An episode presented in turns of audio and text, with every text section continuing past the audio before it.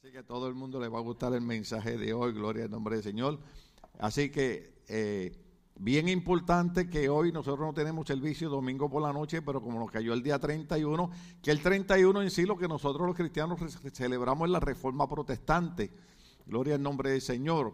Pero eh, la, la cultura celebra otras fiestas nosotros respetamos la manera de pensar de cada persona, esperamos que respeten la manera de pensar de nosotros también. Gloria al Señor, pero eh, eh, hoy a las 7 de la noche tenemos un servicio especial eh, dedicado a los niños porque preferimos enseñarles la palabra de Dios y preferimos enseñarles a ser triunfadores y vencedores y valientes en vez de estarles enseñando cosas que, ¿verdad? lo desvíen del Señor. Así que hoy les esperamos a las 7 de la noche. Eh, aunque usted no sea niño, pero recuerde que dentro de cada uno de nosotros hay un niño, gloria al Señor, aleluya. Si usted viene posiblemente se lleva una bolsita de dulce, hay cinco bolsitas que tienen 100 dólares cada una, no sé cuáles son. Así que a las 7 de la noche estamos aquí hoy, gloria al Señor, respaldando a nuestra niñez, gloria a Cristo para siempre, aleluya.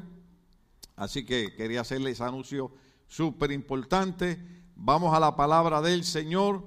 Voy a empezar por eh, libro de los Hechos, capítulo 20, verso 25. Gloria a Dios para siempre. Libro de los Hechos. Gloria al nombre del Señor. Tengo aquí mi libreta de nota, tengo el libro de la clase de consejería, gloria al nombre de Cristo para siempre. Por alguna razón parece que eh, lo vamos a utilizar hoy. Alabado sea el Señor para siempre. Aleluya. ¿Cuántos vinieron a recibir del Señor en este día? Gloria a Dios. Y Dios, como siempre, será grande en bendecirnos. Gloria a Dios para siempre.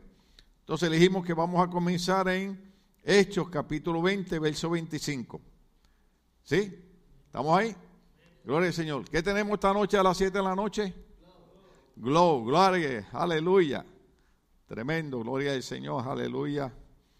Eh, nadie cumplió año, todo el mundo está bien. Aleluya, gloria al Señor. Libro de los Hechos, capítulo 20, verso 25 al 31.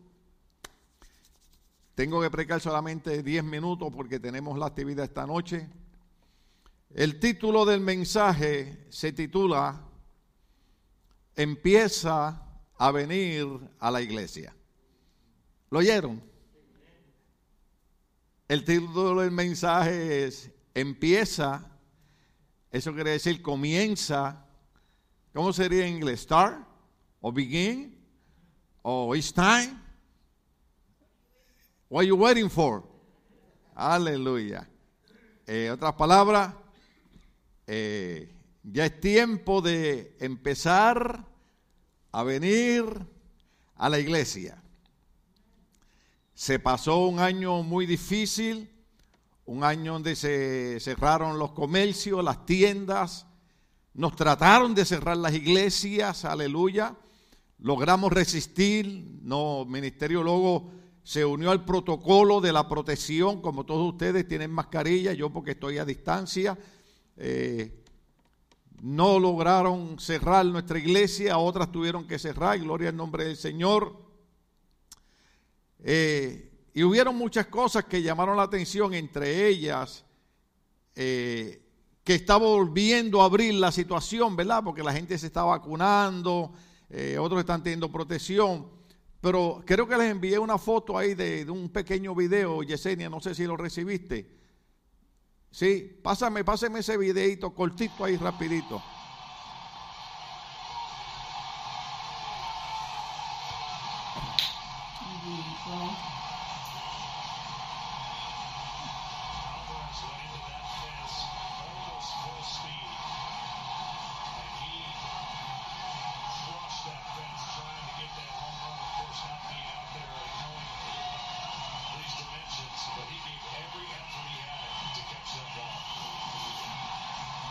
was deal.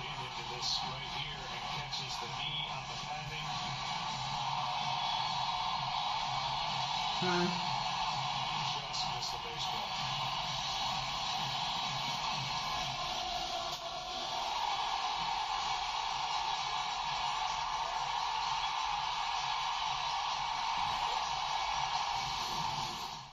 Ya escuché algunos de ustedes que estaban, oh, oh, oh, oh. oh ¿Qué le llamó la atención del video? ¿Cómo? No hay mascarilla o una otra persona y ahí hay más. Los otros días yo dije 44 mil, ahí hay más de 44 mil personas metidas en el juego. Nosotros creemos en el deporte, a mí me gusta la pelota, de hecho yo vi el juego, por eso fue que grabé ese pedacito.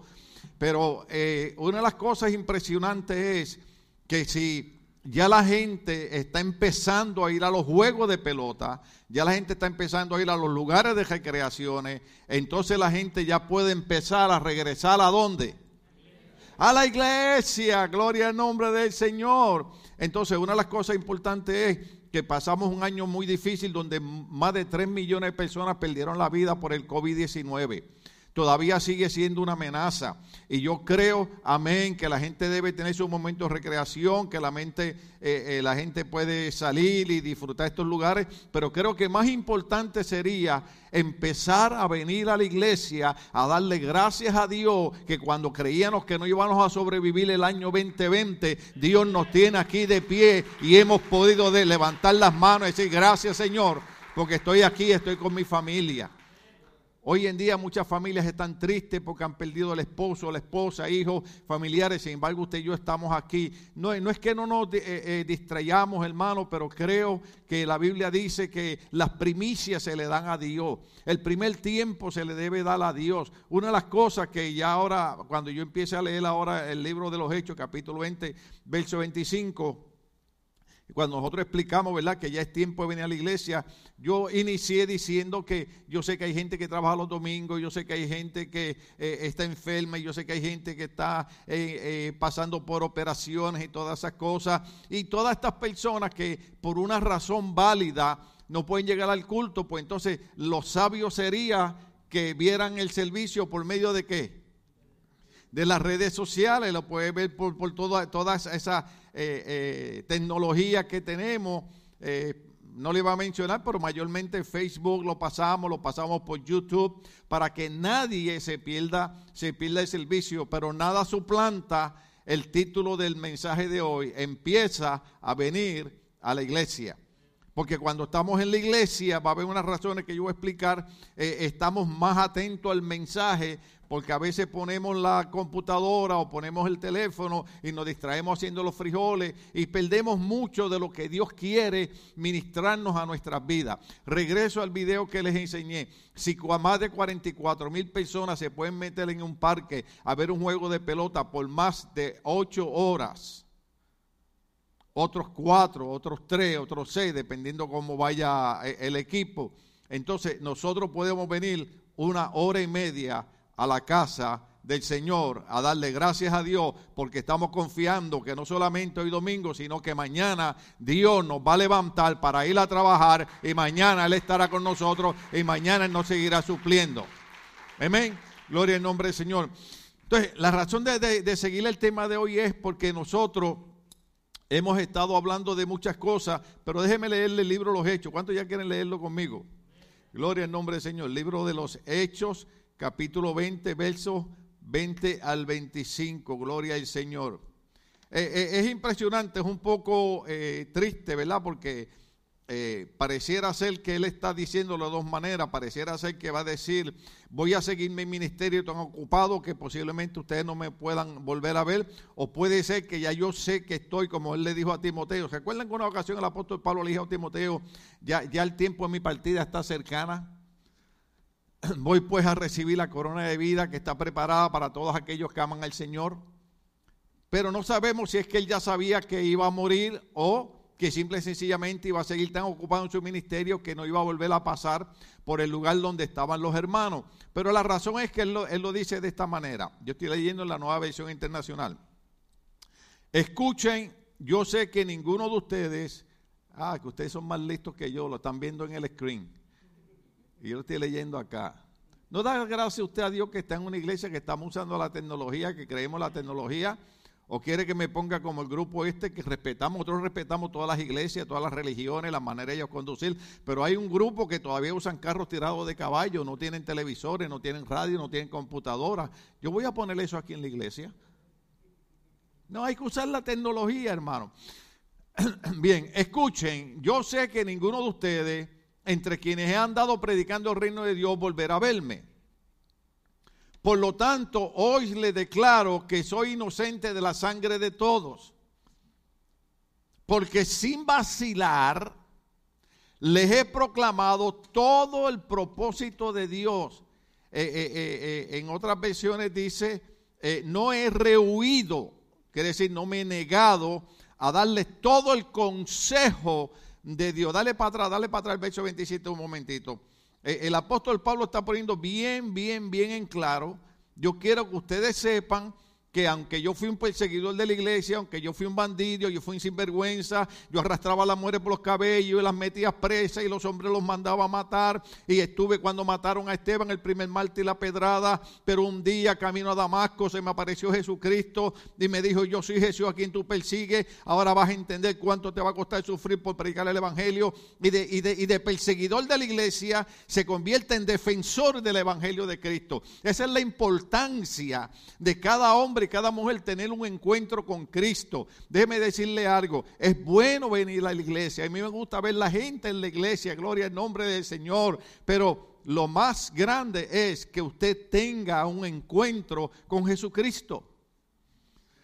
Yo sé que los tiempos han cambiado, yo sé que las iglesias se han modernizado, yo sé que hay mensajes que se han dejado ya en el pasado, hay ciertos mensajes, ¿verdad?, que ya no se predican en las iglesias, que eran los mensajes que hacían que la gente le sirvieran a Dios de, todo corazón. Uno de esos mensajes es, y yo estaba hablando con los muchachos, que eh, eh, el presidente John F. Kennedy cuando ganó se reunió con Billy Graham, esto lo dijo el doctor Jeffrey, y Billy Graham eh, le contesta una pregunta a John F. Kennedy, y la pregunta era, ¿Tú crees que Jesucristo viene a levantar la iglesia?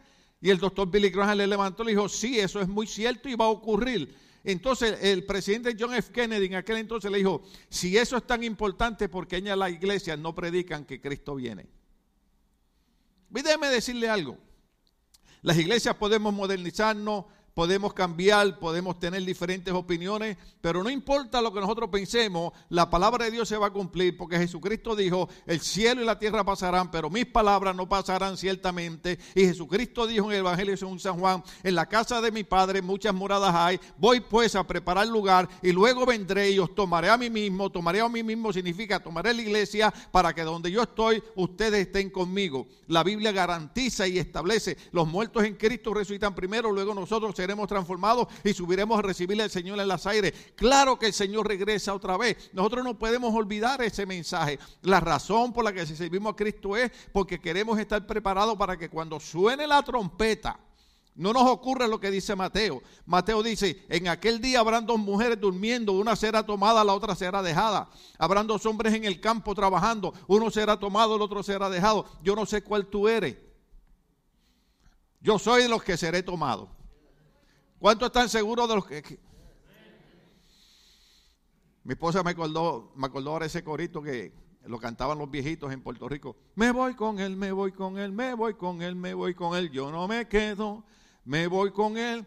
Y yo sé y digo a cada rato, ¿verdad? Que cada iglesia y cada, cada denominación tiene su manera de, de, enseñar, pero nosotros creemos estrictamente que el sacrificio de Cristo en la cruz del Calvario no fue para que Mel Gibson hiciera una película de él sino fue para que usted y yo entendiésemos que cuando no merecíamos nada de Dios, Dios en su grande amor envió a Cristo a morir por nosotros. Y si Cristo dio su vida por nosotros, lo menos que nosotros podemos hacer es vivir nuestra vida para Él. Hay otro mensaje que viene más adelante, pero déjeme seguir aquí. Pero esa, esa parte es bien importante porque el apóstol Pablo cuando escribe dice, yo quiero que ustedes entiendan que yo estoy libre de la sangre de cada uno de ustedes. El libro de Ezequiel dice, si tú ves al pecador que se va a perder y no le avisas, su sangre la demandaré de tus manos. Pero si tú ves al pecador que va camino a la destrucción y tú le avisas que hay un camino de salvación y él no te escucha, tú habrás librado su sangre de tu mano. Por eso es que eh, eh, lo más difícil es tener un llamado de Dios para ser predicador. Pero déjeme decirle algo, Dios no solamente llamó al pastor, ni al evangelista, ni al misionero, Dios nos ha llamado a cada uno de nosotros a ser parte de llevar el mensaje de salvación a la gente que está perdida, especialmente en los días que estamos viviendo. A cada rato usted prende la televisión, usted no ve noticias, usted lo que ve son cumplimientos proféticos, cumplimiento profético, cumplimiento profético, Israel, cumplimiento profético, Estados Unidos, cumplimiento profético, los hijos contra los padres, los padres contra los hijos, anarquía, no hay respeto. Eh, eh, eh, hermano, vivimos en un caos, necesitamos una escapatoria, esa única escapatoria se llama Jesús de Nazaret. El único lugar para donde, se puede escapar es para arriba y los que van para arriba somos los que hemos creído en Cristo. Por eso hay un corito que dice, para arriba, para arriba, para arriba y no para abajo, subiendo, subiendo, subiendo y no bajando. Ya Cristo viene. Sí. Ustedes como que se olvidaron que Cristo viene. ¿Cuántos saben que todavía el Señor viene? Yo sé que muchos años atrás predicaban que Cristo venía y muchos se cansaron de esperar.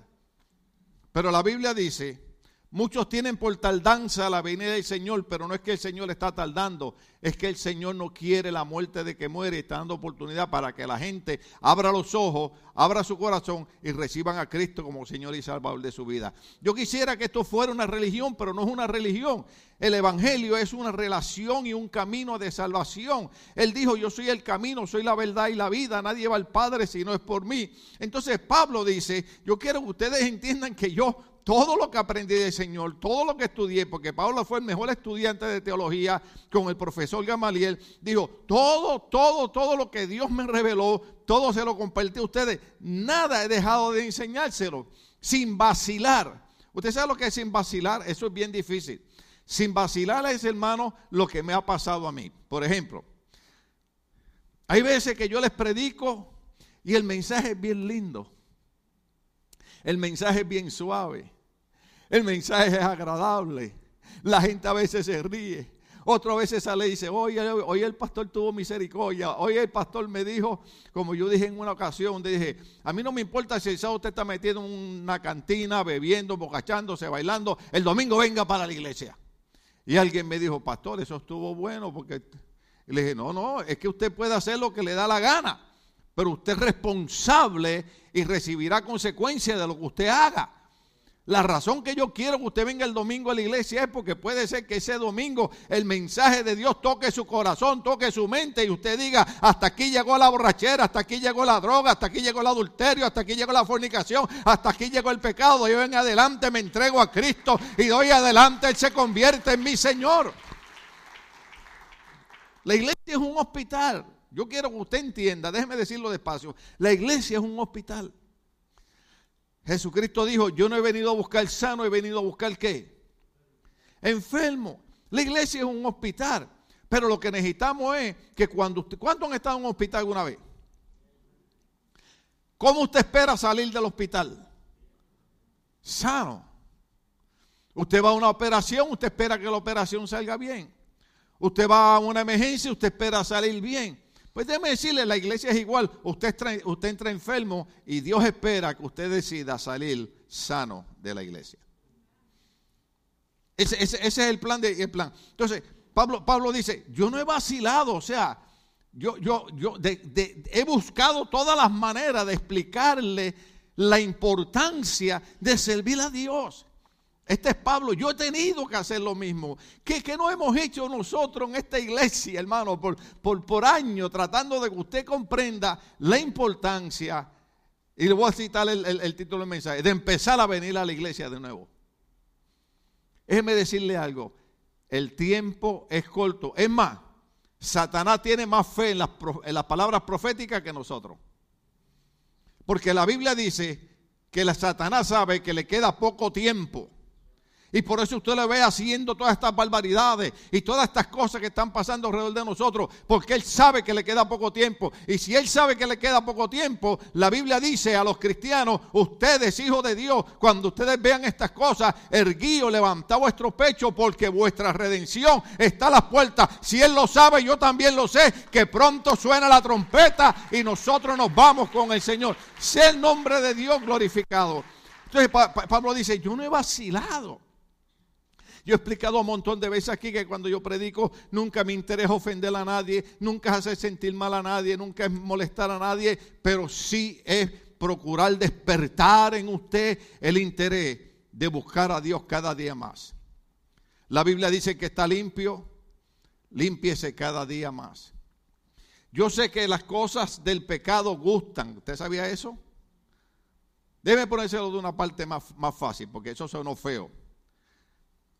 ¿Cuántos, no tiene que levantar la mano, cuántos están empezando, empezaron o van a empezar una dieta?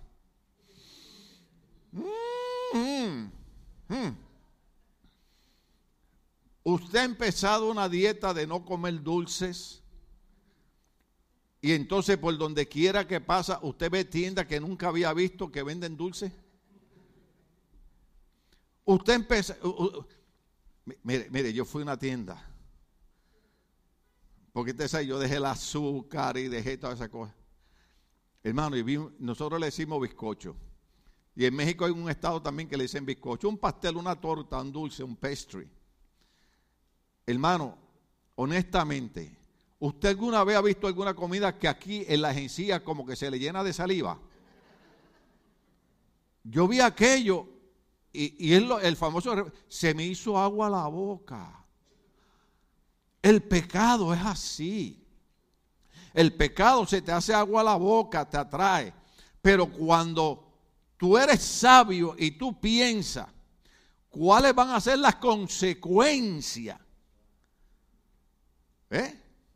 porque un momento de placer pasa un momento. Yo me recuerdo más, voy a decir su nombre porque el reverendo Israel Suárez, cuando viene a una conferencia, él tiene una tienda, un hombre que Dios lo usa de una manera bien linda, trabaja con la comunidad, y él tiene una tienda que vende ¿verdad? ropa usada para la gente pobre, hizo un edificio para la gente desamparada, hermano, y dice una vez, dice, dice, Pastor Tim Mejía lo testificó en una de las conferencias, dice, llegó una mujer, pero aquello era una mujer despampanante, dijo él. Bueno, él no lo dijo así, él dijo, aquello era una mujer despampanante, porque él habla así bien culto, ¿no? Dice, y me dijo que la enseñara, y yo la llevé para la mesa a enseñarla, la, la, la, la mercancía, y cuando ella llegó allí, me dijo, yo vine aquí porque a mí a quien me gusta es usted. Ah, ya el pastor. Y él dice, Pastor Ten, cuando yo miré a aquella mujer, dije, Dios mío, ayúdame. No, no hay mujeres bonitas. ¿Sí? ¿Cuántas mujeres bonitas hay aquí? Oye, yo veo 400 mujeres aquí, dos nada más levantaron la mano. Todas las demás son feas. O los esposos le tienen una pistola puesta ahí al lado, una de dos. Me dice, cuando yo miré a aquella mujer, dije, ay Señor, ayúdame. Pero dice que algo le dijo en su corazón. ¿Cuánto va a durar el placer con esa mujer? ¿Y cuánto va a durar la vida eterna? Y él le dijo, señora, si usted no va a comprar nada, tenga la bondad de retirarse de mi tienda. Porque hay momentos que hay que tomar decisiones que van en contra de nuestros deseos carnales y de nuestros placeres humanos, porque hay que pensar más en la bendición eterna que Cristo nos va a dar que en un momento de placer pasajero. Estamos aquí todavía. Entonces, Pablo está explicando yo sin vacilar les he proclamado todo el propósito de Dios. Otra versión dicen todo el consejo de Dios. Él, ha buscado cómo hago, hermano. A veces los pastores, eh, eh, eh, lo que nos falta es trepando en el púlpito, lo que nos falta es venir con, con zanco. Es más, yo tengo unos zapatos ahí de payaso que compré en México una vez, me los voy a poner a ver si así llamo la atención de la gente y entienden el mensaje. ¿Qué no hacemos? ¿Qué no hacemos los pastores por tratar de que la gente entienda todo el propósito de Dios para su iglesia? Me gusta esta versión porque el otro dice todo el consejo y el consejo, la palabra es buena, pero me gusta el propósito, porque nosotros hemos dicho siempre que Dios tiene propósito con toda persona. Yo le estaba diciendo al hermano Maldonado, yo, le digo, mi pastor, mi pastor le tomó años aceptarme. Mi pastor cuando llegó él me dijo, te toma, una semana duras en la iglesia. Mi pastor no me ponía a hacer nada en la iglesia porque decía, es que este no va a durar. Yo sé de dónde viene, yo conozco su familia, no va a durar, no va a durar, no va a durar. Hermano, yo no sé, saque cuenta, desde el año 1973 hasta el 2021, cuántos años han pasado. Y aquí estoy todavía, el que creía que no iba a durar. Hoy en día no solamente un pastor va a celebrar 32 años de haber fundado y de haber levantado una iglesia en Long Beach, California. Dios tiene propósito con todo el mundo. Dios tiene planes con todo el mundo. La cuestión es cuánto están dispuestos a entrar en ese plan y en ese propósito que Dios tiene. Lo que pasa es que cuando Dios tiene propósito con uno, uno tiene que estudiar teología, tiene que leer libros, tiene que venir a la iglesia, tiene que orar, tiene que a veces ayunar. No mete esa dieta, ayunar, gloria al nombre del Señor, vivir una vida un poquito, ¿verdad? Yo siempre le llamo una vida decente, pero Dios tiene propósito con todo el mundo. Usted viene domingo tras domingo a la iglesia y usted dice, bueno, nada más voy a ir porque me gusta ir a la iglesia, escuchar el mensaje. No, no, no, no. Usted viene a la iglesia porque en cada culto Dios le está dando un pedacito del propósito que Él tiene para su vida para que usted vaya comprendiendo que Dios lo quiere llevar de paso en paso. La Biblia dice de gloria en gloria y de triunfo en triunfo. Entonces Pablo dice, sigue por ahí para abajo. Tengan cuidado de sí mismos, cada uno de ustedes tengan cuidado de sí mismos y de todo el rebaño. ¿Ve? El rebaño son ustedes. Sobre el cual el Espíritu Santo los ha puesto como obispos. A los pastores le llamaban obispos antiguamente.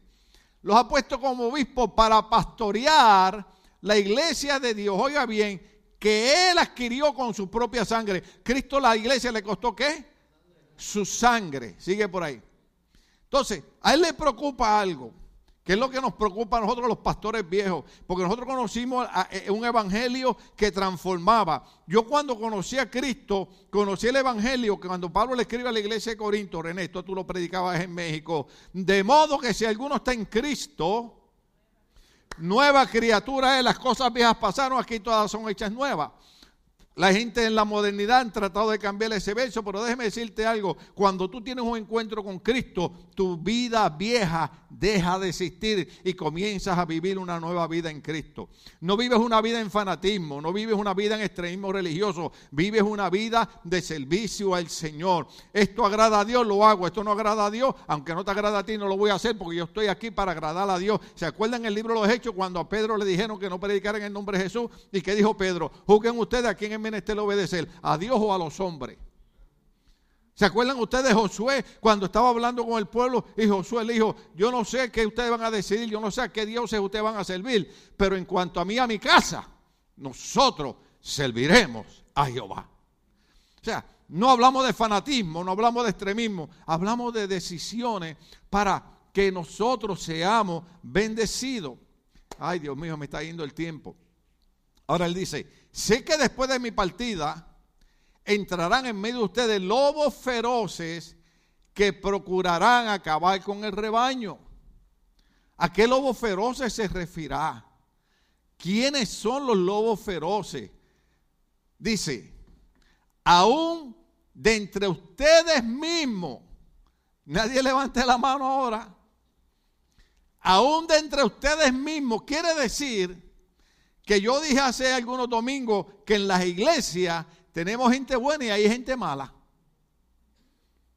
En las iglesias tenemos gente que cuando usted no les cumple sus caprichos o usted no hace lo que ellos quieren, ellos no lo atacan a usted. Ellos buscan envenenar la mente de otra gente para que otra gente lo ataque a usted. Y hacen daños a escondidas. Y tratan de, poner basura en la gente cuando alguien te vaya a hablar mal de la iglesia, cuando te, alguien te hable mal de los líderes, cuando alguien te hable mal del pastor, dile, ¿sabe qué? Yo no soy basurero para que me vengas a echar basura en mi cerebro. Porque tú tienes que entender que cuando alguien en la iglesia se levanta y alguien siempre está criticando a la iglesia, porque oiga bien, es fácil entrar y salir del culto, lo que no es fácil es mantener la iglesia en pie por 32 años. Y buscar las maneras. Pablo dice, no he vacilado, he buscado todas las maneras de predicarles el propósito de Dios. Pero él dice que de entre la misma gente de la iglesia se levantarían algunos que enseñarían qué? Falsedades para arrastrar a los discípulos que los sigan. ¿Usted ha escuchado de iglesias cristianas que se dividen? ¿Usted ha escuchado de iglesias cristianas que llega alguien a la iglesia y el pastor lo ayuda y el pastor lo, empieza a entrenar y el pastor le da oportunidad y esa persona se levanta y se desarrolla y un día esa persona dice yo sé más que el pastor, el pastor está fuera de onda, el pastor no tiene unción y vienen y se llevan 40 y 50 personas a levantar una iglesia porque Dios y que lo llamó. Déjame decirle algo, cuando Dios me llamó a levantar esta iglesia, yo le dije al Señor estas palabras. El apóstol Pablo dijo, yo no voy a edificar en fundamento ajeno. ¿Sabe lo que significa eso? Que si Dios me llamó a levantar una iglesia, yo iba a empezar de cero. Y iba a tener que probar que Dios me había llamado. Porque dividir una iglesia lo hace cualquier sinvergüenza. Pero trabajar y molerse la espalda y levantar una iglesia de abajo, eso no lo hace cualquier persona. Pero 32 años después, la iglesia todavía está en pie. Y hay que sentirse contento por eso. Sea el nombre de Dios glorificado. Pero, pero lo sorprendente es que Pablo dice, no vienen de afuera, es de adentro. Es de adentro que van a salir. Para arrastrar a los discípulos que los sigan. Lo que pasa es que el enemigo sabe qué es lo que a ti te gusta. ¿Eh? Y entonces te va a dar por el lado que te gusta. A usted, la gente que que siempre está de acuerdo con usted, esa es la gente que a usted le cae bien. Pero el día que esa persona le dice, la Biblia dice, ah, ya no me venga con cosas de Biblia. Pero es que nosotros vivimos por lo que la Biblia dice, ¿sí o no? Entonces Pablo dice, así que estén alerta, recuerden que día y noche, durante tres años, tres años Pablo, yo llevo 32 años Dice, no he dejado de amonestar. ¿Alguien sabe lo que es la palabra amonestar? Es como vamos a ver si logramos llegar al libro consejería. Es avisar, es llamar la atención, es despertarte, es hacerte ver la realidad de lo que está pasando. Y Pablo dice, durante, durante eh, tres años, de día y de noche, no he dejado de amonestar. Oiga bien, y el amor de Pablo por la iglesia era tan tremendo que dice, con lágrimas a cada uno en particular. Yo me imagino a Pablo diciéndole, hermano, no es tiempo de dejar de faltar a la iglesia, no es tiempo de abandonar la iglesia, es tiempo de empezar a venir a la iglesia. Si la gente puede ir, alguien puso en Facebook algo interesante, porque alguien puso, ¿verdad? Eh, eh, eh, una persona en, una playa llena de gente y, un, y un nene le dice a la mamá, mañana vamos a ir a la iglesia y la mamá le dice, no, no, porque nos podemos enfermar del COVID, pero está en una playa llena de, de, miles de personas. La gente dice, no puedo ir a la iglesia porque me puedo enfermar, pero ahí andan metidos en Walmart chocando con todo el mundo. ¿Ah? Y yo los voy a empezar a seguir a ustedes para tomarle fotos cuando están en Walmart. Y después los voy a poner en Facebook de Walmart People. ¿Te, ha visto a la gente como va vestida a Walmart? Yo he visto gente en payama, en payama, hermano. En Walmart. Y yo digo, déjame verle la cara a ver si es alguien de la iglesia. Así que las esposas, por favor, cuando su esposo vaya para Walmart, asegúrese que esté bien vestido. ¿Ok? Que no vaya a poner los shorts de la esposa y crea que son los de él. ¿Ok? ¿Cuántos estamos aquí? O sea, para lo de Dios siempre encontramos excusas por qué no tenemos que ir. Pero para otras cosas no hay, no hay problema. ¿Cuánto estamos aquí todavía? Es tiempo de empezar a venir a la iglesia. Porque cada día va a ser más difícil.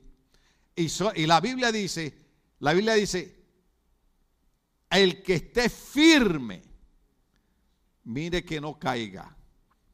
¿Qué significa? Que Dios espera que nosotros estemos firmes en nuestra fe, porque cada día va a ser más difícil. Cada día, hermano, usted va a encontrar montón de iglesias. Yo siempre recuerdo un doctor cuando yo fui, eh, yo tengo unos discos en el cuello bien lastimados, que está hueso sobre hueso, y ahí, yo no tengo el disco en el medio. Y, él me dijo, mira, eso yo te tengo que operar y, soldarte los huesos. Y yo le dije, pero no habrá algo que podamos tal vez suplantar y ponerle aunque sea unos discos de plástico ahí. Y me dijo, mira, yo te voy a decirte una cosa. Lo que tú necesitas hacer es soldarte los huesos. Pero si tú tienes dinero, tú vas a encontrar cualquier doctor que te lo haga. ¿Cuántos estamos aquí? Entonces, usted aquí en Estados Unidos puede encontrar la iglesia que usted quiera, una iglesia que le guste el vacilón, una iglesia que le guste el relajo, pero esta iglesia está preocupada para que cuando usted muera o suene la trompeta, estar seguro que cuando entre el reino de los cielos nos vamos a encontrar allá y nos vamos a abrazar y veamos que está en el libro de la vida, que allí aparezca nuestro nombre. Por eso que yo siempre he cantado con los viejitos con letras de oro, mi nombre escrito está. Déjeme decírselo otra vez, aunque usted no lo crea, en el reino de los cielos hay un libro que se llama el libro de la vida y allí está mi nombre completo. Oiga bien, mi nombre completo es José Alberto Mejía Rivier, llamado Tim. Y cuando usted entra allí, busque mi nombre, que allí va a estar. Y usted va a ver a alguien corriendo por allí. Ese soy yo.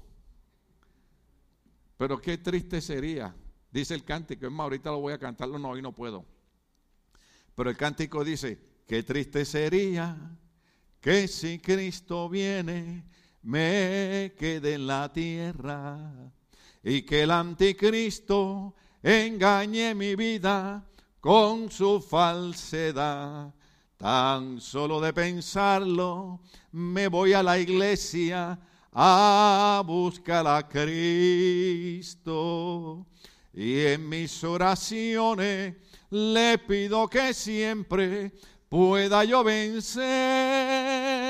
Y si es que algún día la muerte me llama, yo me iré contento, porque con mi Cristo entraré a una vida, a una vida eterna donde todo es amor. Sea que Él venga o sea que yo me muera, voy para el reino de los cielos. No sé usted, pero yo voy para el reino de los cielos. Yo le dije a mi esposa, si Dios me llama el año que viene, me pone un tenedor en la caja. Dice, un tenedor en la caja, sí. Porque yo aprendí con una viejita que cuando estaba muriendo le dijo, le dijo al pastor, me pones un tenedor en la caja.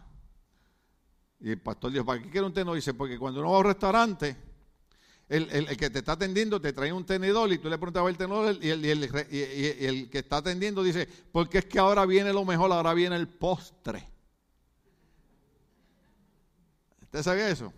¿Cuántos de ustedes cuando comen están comiendo y están pendientes del pedazo de cheesecake que le van a traer? ah. yo, yo, no, yo no voy a pasar por el Cheesecake Factory ese. Porque yo voy al Cheesecake Factory y entonces digo, no, yo voy a comer algo saludable, voy a comer almeja con, con linguini y esas cosas. Y después voy un pedazo de cheesecake. ¿Y usted, ha visto los pedacitos de cheesecake, de, de Cheesecake Factory? ¿Usted ha visto cómo son? Un pedazo como para tres personas, hermano. Y entonces, mi esposa me dice, vamos a compartir. Le digo, no, yo mejor te pago uno. Qué malo, ¿verdad? Sea como sea, lo importante, el que esté firme, mire que no caiga.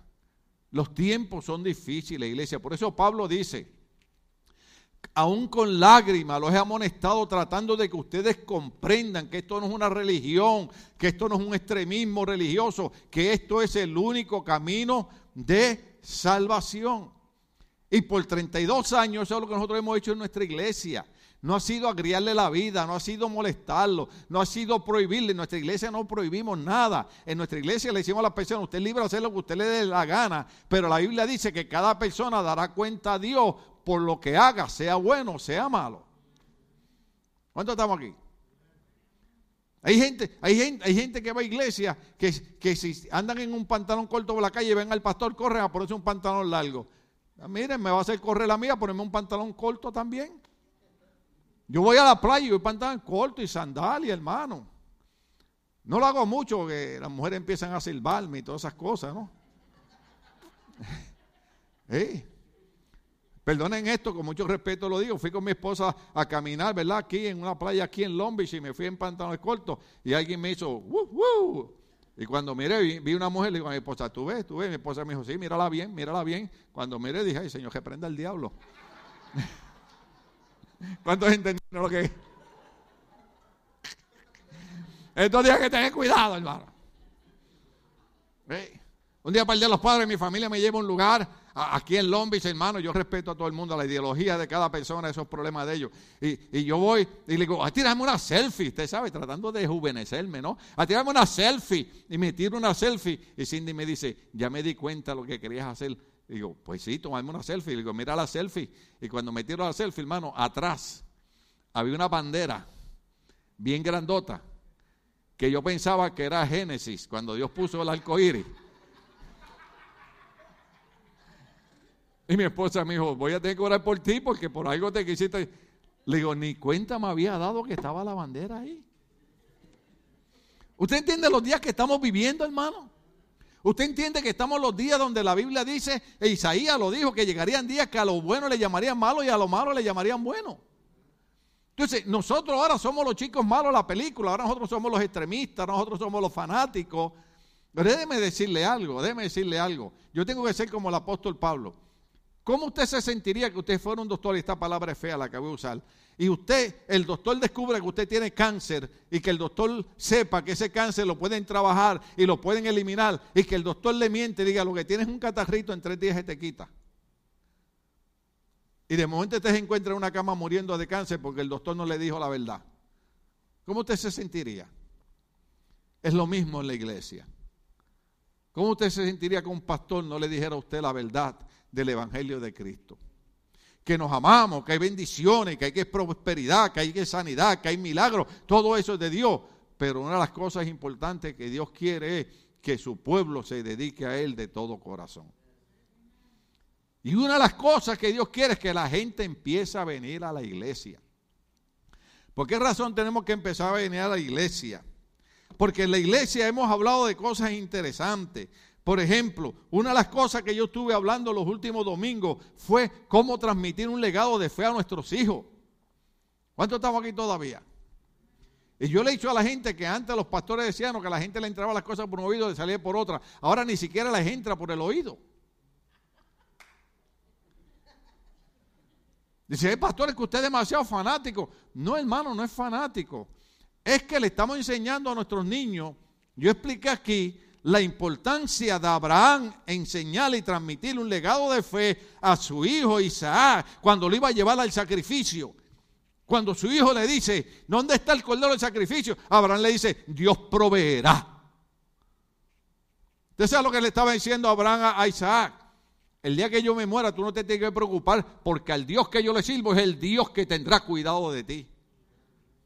Pero hoy en día le enseñamos a nuestros hijos, y yo dije al principio mensaje, que a mí me gusta el deporte y yo participo en el deporte.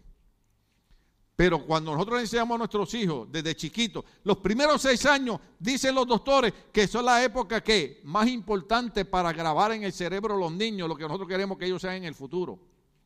Entonces, empezamos nuestros niñitos, oh, no hay que ir a la iglesia porque tienes que ir al juego, no hay que ir a la iglesia porque tienes que ir al deporte. Después cuando se llega a los 14 y 15 años, dice, ¿para qué yo quiero iglesia? Si ustedes me dijeron que el Dios mío era el deporte. ¿Cuántos pueden ver la diferencia? Podemos participar del deporte. Es bueno el deporte. A mí me gusta el deporte. Pero quien me da la salud para yo levantarme todos los días, quien me da los pulmones para yo respirar. ¿Usted ha visto las personas del COVID-19 en un hospital boca abajo con unos tubos metidos por los pulmones porque no pueden respirar? ¿Cuántos llegaron aquí esta mañana respirando con sus pulmones normalmente? Usted no debe dar gracias a Dios por eso, decirle, Señor, gracias que llegué a un lugar y mis pulmones están funcionando. Usted, eh, eh, ve, eh, esto no es fanatismo religioso, esto es poner cada cosa en su lugar. Lo primero es para Dios. Nosotros debemos enseñar a nuestros niños, el domingo es el día del Señor. Así que hay que buscar otro equipo y hay que buscar otra escuela o hay que buscar otro sitio donde te podamos acomodar, pero el domingo por la mañana tú estás en la iglesia conmigo y tú estás en la escuela dominical. Es que suena fanático, pero no es. No es. ¿Usted sabe por qué? Porque uno de los problemas que tenemos es que tenemos ahora mismo más de 12 mil personas que vienen huyendo de Centroamérica. ¿Usted sabe por qué? Porque los pandilleros los están matando allá, hermano. A mí se me rompe el corazón ver gente que tenían un negocito, René. Tú sabes lo que, tú tengas un negocito en México y tú tengas que salir huyendo para acá porque te matan a un familiar tuyo ahí porque tú no pagas la cuota. ¿Ah? ¿Usted sabe la edad de los pandilleros? 12, 13 y 14 años. No debo decirle porque no quiero meterme en problemas, pero como lo vi en la noticia, en Guatemala, perdón, dos niñas, una de 12 años y una de 14. Yo lo vi en la noticia en Guatevisión. A mí me gustan las noticias porque los averiguados somos así. Gracias a Dios que en ese momento van pasando unos policías en una motocicleta las muchachitas se meten a una tienda y delante de la gente matan al dueño de la tienda porque no había pagado la extorsión. Digo, no solamente la edad, 12 y 14 años, unas niñas. Esas fueron las mismas que los padres no importaba para ellos enseñarles que Dios tenía que ser importante en la vida de ellos. Porque el temor de Dios nos detiene de hacer muchas cosas malas. Usted no me va a decir a mí que usted con los cristiano que a veces no dan ganas de darle un puño a alguien. ¿Ah? Un dedo nada más, levánteme. Ah, que levantó los cinco. No sé, no a veces le dan ganas de darle un... Y uno dice, Señor, aguántame la mano. Y cuando Dios me aguanta a la derecha, yo le digo a la izquierda. O sea, esto es una lucha, esto, esto, esto, esto, esto es una batalla. Ahora, ¿cuál es la importancia de venir a la iglesia. Dije al principio, usted no puede venir porque está enfermo, usted no puede venir porque trabaja, usted no puede venir que tenga una operación. Véalo en las redes sociales, pero nada sustituye el estar presencialmente en la iglesia. Punto número uno, Mateo capítulo 18, verso 20. La importancia de venir a la iglesia es porque la presencia de Dios está presente. Mira lo que dice ahí. Porque donde dos o tres se reúnen, donde dos o tres qué? ¿Qué estamos haciendo hoy? Donde dos o tres se reúnen en mi nombre, allí yo estoy en medio de ellos. La presencia de Dios está en medio de lo que se reúne en el templo. Si tú no te has dado cuenta, el Señor está aquí en medio de nosotros porque esa es su promesa y su promesa es real y es verdad. Por eso es que usted nota que usted viene a la iglesia y usted viene cansado, y usted viene emocionalmente afectado, y usted viene enfermo, y usted viene desanimado. Y, en el rato que está en la iglesia usted sale con nueva fuerza, con nuevos bríos. Y usted dice, Dios va a hacer algo, Dios va a cambiar esto. Mis ojos ven esto, pero la Biblia dice que caminamos por fe, no por vista. No sé cómo Dios lo va a hacer, pero si Dios levantó, levantó al hijo de la, de la viuda por medio de profetería, lo va a hacer. Si Jesús levantó a la muchachita y le dijo, Talita, come, a ti te digo, levántate el Dios de, Jesucristo es el mismo ayer, hoy, por todos los siglos. Y usted sale a la iglesia creyendo que Dios va a hacer algo con su problema.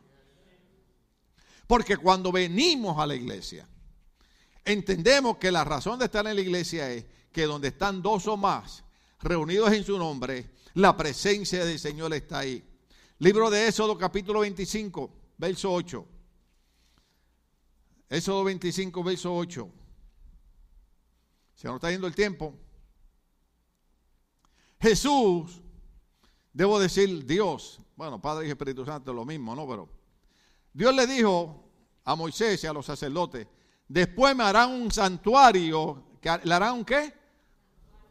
Yo quiero tener cuidado aquí porque yo he escuchado pastores y respeto la opinión de ellos que dicen que la iglesia no son cuatro paredes. Claro que no. Las cuatro paredes es el templo, pero este templo es el santuario.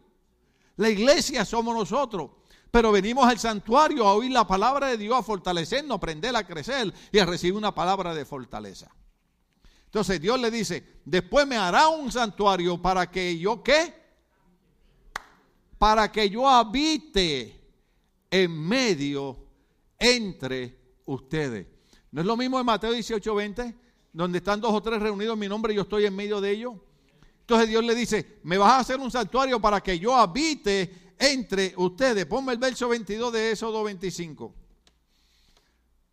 Oiga bien lo que dice Dios. yo me reuniré allí contigo en medio de los dos querubines que están sobre el arca del pasto. Dios hará qué? Se va a reunir con nosotros. Después la parte superior del propiciatorio te daré todas las instrucciones que habrá de comunicarle a los israelitas. Entonces Dios mandó hacer un santuario para reunirse con su pueblo en el santuario. Este, lo que usted no entiende es que cada vez que venimos a la iglesia, por eso el mensaje es, ¿cuál, cuál es el título del mensaje? A mí se me olvidó. ¿Ah? Es tiempo de venir a la iglesia.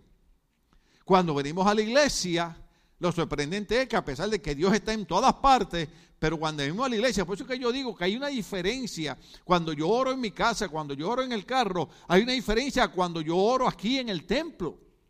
Cuando yo estoy en el santuario orando, siento que la oración tiene una fuerza diferente a la que yo hago en la calle.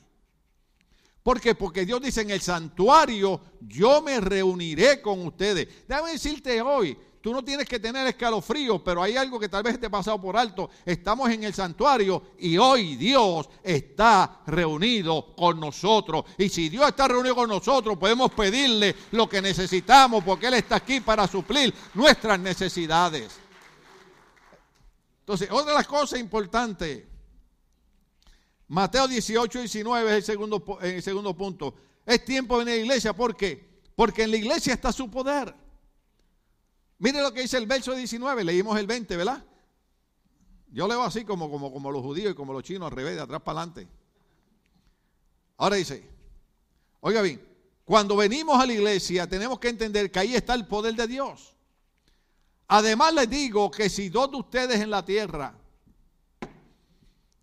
uh, se me fue el tiempo. Mire, si dos de ustedes en la tierra se ponen de acuerdo sobre cualquier cosa que pidan, le será concedida por mi Padre que está en el cielo. Mateo dice, eh, eh, es por eso es que es tiempo de empezar a venir a la iglesia, porque cuando venimos a la iglesia, ahí está su poder. Usted, una de las cosas que enseñaba mi pastor, yo le he dicho aquí, pues yo no puedo obligar a la gente a hacer cosas. Mi pastor decía, cuando usted entra por esa puerta ya el culto empezó, deje de estar hablando y chismorreando y véngase al altar a orar. Pues déjeme decirle algo. Qué lindo sería que usted entienda que cuando usted viene a la iglesia, aquí está el poder de Dios y que usted pueda hablar con Gio, puede hablar con, con Tracy, puede hablar con José y puede decirle, ¿sabe qué? Yo tengo un problema, tengo una necesidad y quiero que tú te pongas de acuerdo conmigo y quiero que oremos y le digamos al Señor, Señor, pedimos que tú transformes esto negativo en positivo, que tú quites esta enfermedad de salud y que tú cambies lo malo en bueno. Y la Biblia dice que cuando estamos en la casa del Señor, ahí está el poder de Dios. Déjeme leerlo otra vez. Dice, además le digo que si dos de ustedes en la tierra se ponen de acuerdo sobre cualquier cosa que pidan, ¿le será qué? ¿Le será qué? ¿Le será qué? Esto hay que predicarlo porque si no lo oímos no lo creemos. Por eso es que una de las cosas importantes, yo sé que orar solo es bueno, pero una de las cosas importantes yo antes no le decía nada de mi vida a nadie, porque yo me quería así, eh, eh, eh, en Nueva York con mi familia. Usted no le dice nada, ni usted se mete en la vida de nadie, nadie se mete en la vida suya.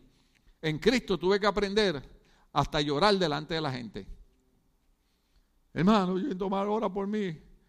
Pero lo que la gente no entiende es que cuando yo me pongo de acuerdo con alguien, por eso es que cuando nosotros oramos desde el altar, nos estamos poniendo de acuerdo con toda la iglesia. Y lo imposible para los hombres es posible para Dios. Yo todas las madrugadas oro, Señor, mira a todos esos jóvenes que se han ido a la iglesia. Activa tus ángeles porque tu palabra dice que los ángeles son administradores a favor de los que van a alcanzar salvación. Obra en ellos, inquiétalos, guárdalos, cuídalos, líbralos de peligro, accidentes, de mal. Y un día, un día van a estar aquí van a estar aquí porque el diablo no podrá robar la semilla que por años se sembró en el corazón de ellos. Entonces, cuando nos reunimos a la iglesia, la razón de empezar a venir a la iglesia es porque tenemos que entender que ahí está el poder de Dios. Salmo 92, verso al 14. La razón de empezar a venir a la iglesia es que tú necesitas plantarte en una iglesia para florecer. Déjeme decirlo más despacio. Tú necesitas plantarte en una iglesia para florecer. Yo escuchaba a un pastor americano esta mañana que dijo algo yo me tuve que reír. La otra parte no sé cómo interpretarla, pero él dice que hay muchos cristianos que son como las mariposas. ¿Te has visto lo que hacen las mariposas? Vuelan de flor en flor. Dice, y así hay mucha gente que nunca florece porque se pasan como la mariposa de flor en flor, se pasan de iglesia en iglesia. Hay cristianos que han sido miembros de 40 iglesias. Ellos no pueden crecer. Porque hay gente que quieren estar en iglesia mientras es luna de miel. ¿Cuántos de ustedes, mientras sus niños son chiquitos, usted les ríe todas las gracias? Pero llega una edad que usted dice, ya tú no tienes tres añitos, y hay edad que usted le da su nalgadita, y hay edad que él llore y usted le dice, y si lloras te voy a dar dos correazos para que llores con ganas. Entonces, en la iglesia es igual. Cuando nosotros venimos a la iglesia, la iglesia dice que somos unos bebés en Cristo, pero vamos creciendo, vamos desarrollando. De momento hay problemas, hay dificultades que lo que nos están ayudando es a florecer. Salmo 92 lo dice de esta manera. ¿Están ahí conmigo? Gloria al nombre del Señor. ¿Se acuerdan del hermano, este, cómo se llama? Este, es amigo de nosotros. E, Eric Porta canta esa canción. El justo florecerá como la palmera, como la palmera, florecerá, florece, florece. Salmo 92 dice, como palmera florecen los justos, como cero del Líbano crecen plantados. ¿En dónde? ¿No los oí en dónde? Los que florecen están plantados ¿dónde? Porque por una flor florecer hay que plantarla. Y los cristianos para florecer tenemos que empezar a venir a la iglesia porque los que están plantados en la casa del Señor son los que empiezan a florecer. Dice, plantados en la casa del Señor florecen en los atrios de nuestro Dios. ¿Cuántos están entendiendo el mensaje? Verso 14 para que no se queden con la gana. Esa parte es para mí, no es para ustedes los que están plantados en la casa del Señor, la Biblia dice que florecen. Y después me dice a mí, que tengo más de 40 años, bueno, más de 50, está bien, más de 60. Aún en su vejez, algún viejito aquí, alguna vieja. En mi país le decimos vieja a la mamá. Pregunté, vieja de edad. Yo sé que en México le dicen vieja a la, esposa, ¿no? Eh, yo espero no decir, a veces yo digo cosas que pueden ser ofensivas, pero por favor, practique el perdón conmigo. Dios no me deja ser perfecto, porque si me deja ser perfecto, entonces Dios no comparte su gloria con nadie. Pero dice, aún en su vejez, darán fruto. Debe decir algo aquí que, que los voy a ofender ahora. Pero eso les que practicarán perdón. Yo cuando ya llegue a más viejito, que ya no pueda caminar, Dios es mi testigo que voy a seguir haciendo lo que hago por las madrugadas. Me voy a sentar en esa silla y ahí voy a estar orando por cada uno de ustedes. Y mi ministerio será clamar por ustedes, por sus hijos, por sus nietos, por sus trabajos, por su salud. Continuamente usted podrá estar seguro que hay, que hay una persona que está orando por usted. Cuando usted esté en un problema, una dificultad, usted va a tener que pensar, hay alguien y sé que es mi pastor que está orando por mí. Ya no puede brincar, ya no puede gritar, ya no puede bailar como antes. Está sentado en una silla, pero ahí está haciendo lo más poderoso que se llama la oración y la intercesión que cambia lo negativo en positivo. No, eh, eh, eh, en la iglesia los viejos no se retiran. En la iglesia los viejos dan fruto. ¿Cuánto estamos aquí? Claro que hay que empezar joven. Yo empecé joven. Los otros días medio lo empecé a decir, ahora lo digo otra vez. Yo le dije a mi esposa, le digo, yo sé que yo tengo cuatro discos rotos, sé que a veces no puedo caminar, pero de una cosa me siento tranquilo, que yo puedo mirar 50 años para atrás y decir, durante 50 años di mi juventud y mi fuerza y trabajé para Dios como un loco. No estoy esperando llegar la hora que no puedo hacer nada para decir, ay, si Dios me da salud y fuerza, evangelizo y predico. No, no, no, eso lo hice cuando tenía fuerza. Iba a las cárceles, iba a los hospitales. Es más, me metía con el hermano Pedro, Pedro Montero al hospital de psiquiatría en Ponce, Puerto Rico. Y allí conocí a Napoleón Bonaparte. Usted no se dio cuenta. Se me pegó un loco una vez al lado. La mano aquí. Y yo decía Napoleón Bonaparte. Y yo lo miré y el hermano estaba aquí, hizo así. Le dije, no me suelte hermano Pedro para nada. Que hermano Pedro, esos viejitos de oración que no tenían teología ni nada de eso, pero esa gente que tiene fe, de esa gente que el diablo les tiene miedo. Y él me estaba entrenando. Claro, una vez dejó de ir, yo dejé de ir a la psiquiatría. Pero mire qué cosa, dejé de ir a la psiquiatría allá y mi Dios me mete en psiquiatría acá con ustedes. Algunos de ustedes necesitan tratamiento y se lo damos a través de la palabra del Señor. Dice, aún en su vejez darán fruto. Siempre estarán vigorosos y los sanos. Es tremendo eso. Yo estaba estudiando eso y le dije, Señor, yo agarro esa palabra para mí. Señor, eso no es para los hermanos, eso es para mí. Ese beso es para mí, no es para ustedes, es para mí. Señor, yo declaro que en mi vejez daré fruto y siempre estaré vigoroso y estaré lo sano. ¿Dónde estamos aquí todavía? Yo sé que hay lucha, yo sé que hay batalla, pero la promesa del Señor dice que aún en mi vejez yo daré fruto. No queremos viejos mañosos ni malcriados, queremos viejos que den frutos en la iglesia. ¿Cuántos estamos aquí? La gente piensa que cuando envejecen, mire, ¿usted sabe cuál es el problema en el Señor? Yo, yo llevo ya varios años tratando de retirarme. Digo, Señor, me voy a retirar ya, me voy a retirar. Pero, pero en el Evangelio, qué difícil es retirarse. Porque yo subo al altar y el Señor me da fuerza. Y el Señor me da energía. Y el Señor me da vigor. Y el Señor me hace sentirme lo sano. Digo, Señor, pero si hay días que no puedo caminar, dice, porque esto no depende de ti, esto depende de mi gloria, depende de mi poder, porque en tu debilidad mi poder se manifiesta, porque Dios hace como a Él le da la gana. Ese es el Dios de nosotros. Dios permite estas cosas para que veamos que Él sigue siendo un Dios de poder. Los que me han visto días que no puedo caminar, días que no puedo levantar una silla, dicen, pero no entendemos, pastor, lo vemos en el altar. Ah, porque en ese día se cumple ese verso. En la vejez darán fruto. Ay, qué pena que ya tenemos que terminar dos versos más, tres y terminamos. Primera Corintios 14, 26. No les voy a leer mucho.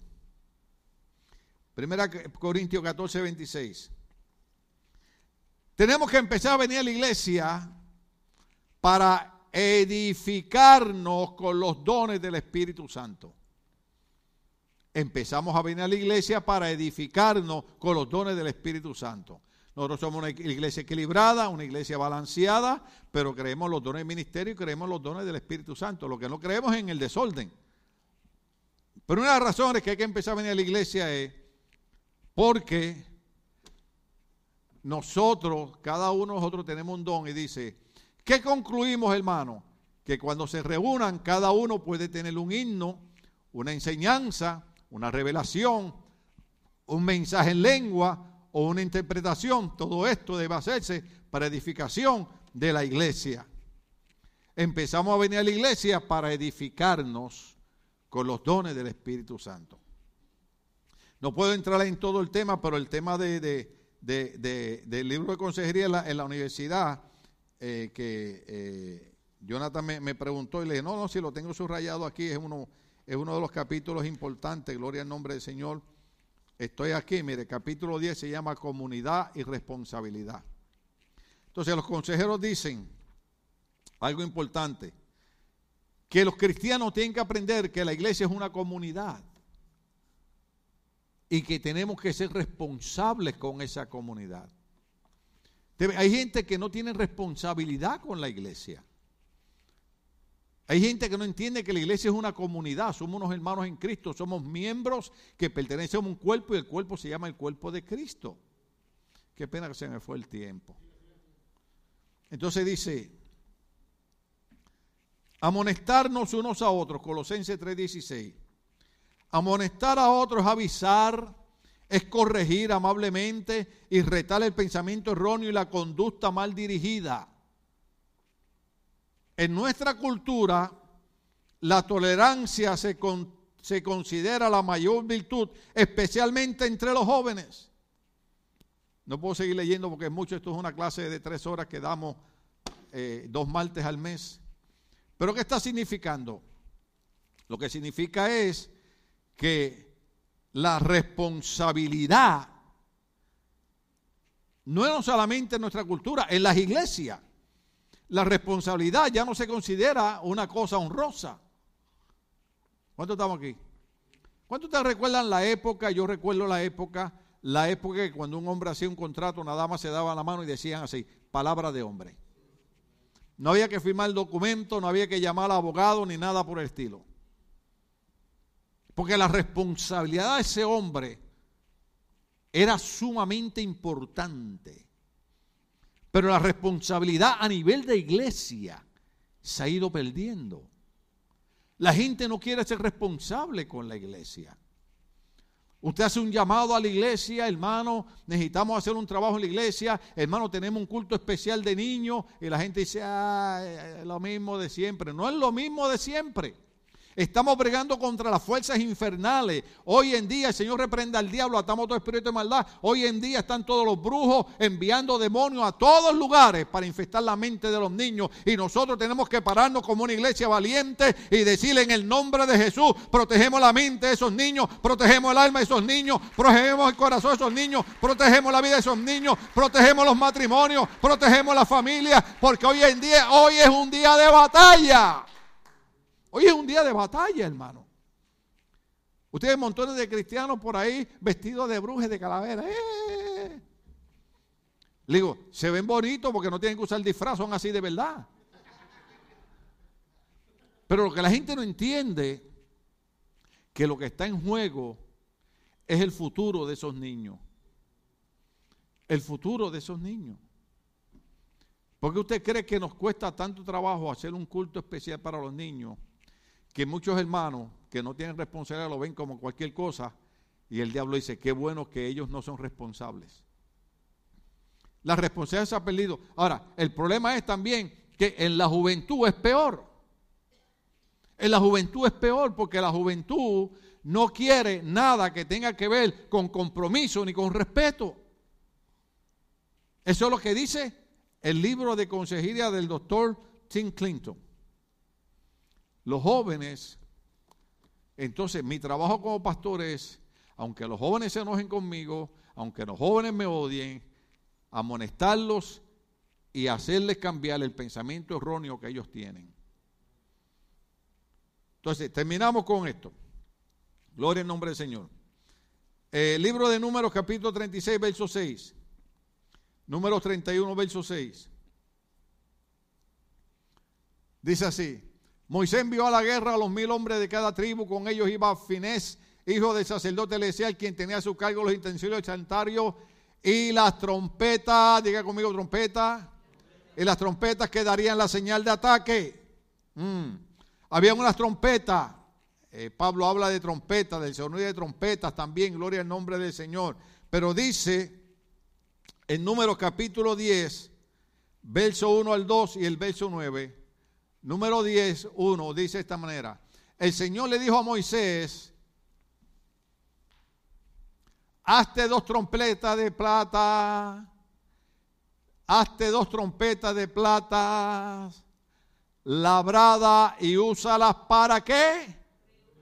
Para reunir al pueblo acampado y para dar la señal de ponerse en marcha como dice el verso número 9, cuando estén ya en su propia tierra y tengan que salir a la guerra contra el enemigo opresor, las trompetas darán la señal de combate, entonces el Señor se acordará de ustedes y los salvará de sus enemigos las trompetas, trompetas labradas para hacer un llamado a la gente que estaba reunida en el santuario. La gente reunida en el santuario se convierten en soldados de Cristo.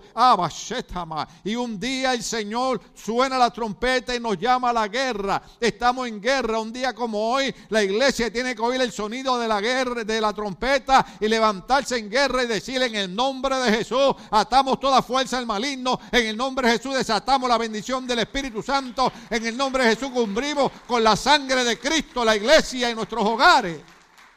Eso es lo que dice la Biblia. El último verso, para que se vaya enojado. Hebreos capítulo 10, verso 25. Porque el tema es, empieza a venir a la iglesia. Comparta este mensaje con otra gente, dígale a otra gente, escucha el mensaje del domingo Escucha el mensaje del domingo, apaga Netflix, apaga HBO, apaga la novela esa de la desalmada y ponte a oír el mensaje del domingo. Sí, ese es el problema que tenemos con los cristianos. Los cristianos tenemos un montón de HBO, de Netflix, de novelas en la cabeza, pero no tenemos mucho de la palabra. ¿Cuánto estamos aquí? Entonces dice, Hebreos 10:25, usted se lo sabe de memoria. El mensaje es, empieza a venir a la iglesia. Hebreos 10:25 dice, no dejemos de congregarnos como acostumbran hacerlo algunos. En otras palabras, eso es una mala costumbre. Yo expliqué al principio que hay gente que trabaja los domingos, que hay gente que está enferma, que hay gente que tiene problemas, nosotros comprendemos eso, pero hay gente que simple y sencillamente están mal acostumbrados y no honran a Dios con su presencia. Y hay que empezar a venir a la iglesia. Dice, no dejemos de congregarnos como acostumbran a hacerlos algunos. Dice, sino animémonos. ¿Qué dice? Es motivarnos. Animémonos unos a otros. Oiga bien, yo empecé hablando de la venida de Cristo. Empecé hablando del rastro, ¿se acuerdan? Y con mayor razón ahora que vemos que aquel día se acerca. Entonces tenemos que decirle a los hermanos, hermanos, el día del Señor está cerca, no podemos abandonarnos, no podemos descuidarnos, tenemos que hacer una costumbre de congregar, tenemos que empezar a ir a la iglesia. Diga conmigo, tengo que empezar a ir a la iglesia. ¿Cuánto damos un aplauso a Dios? Estamos de pie, querida iglesia.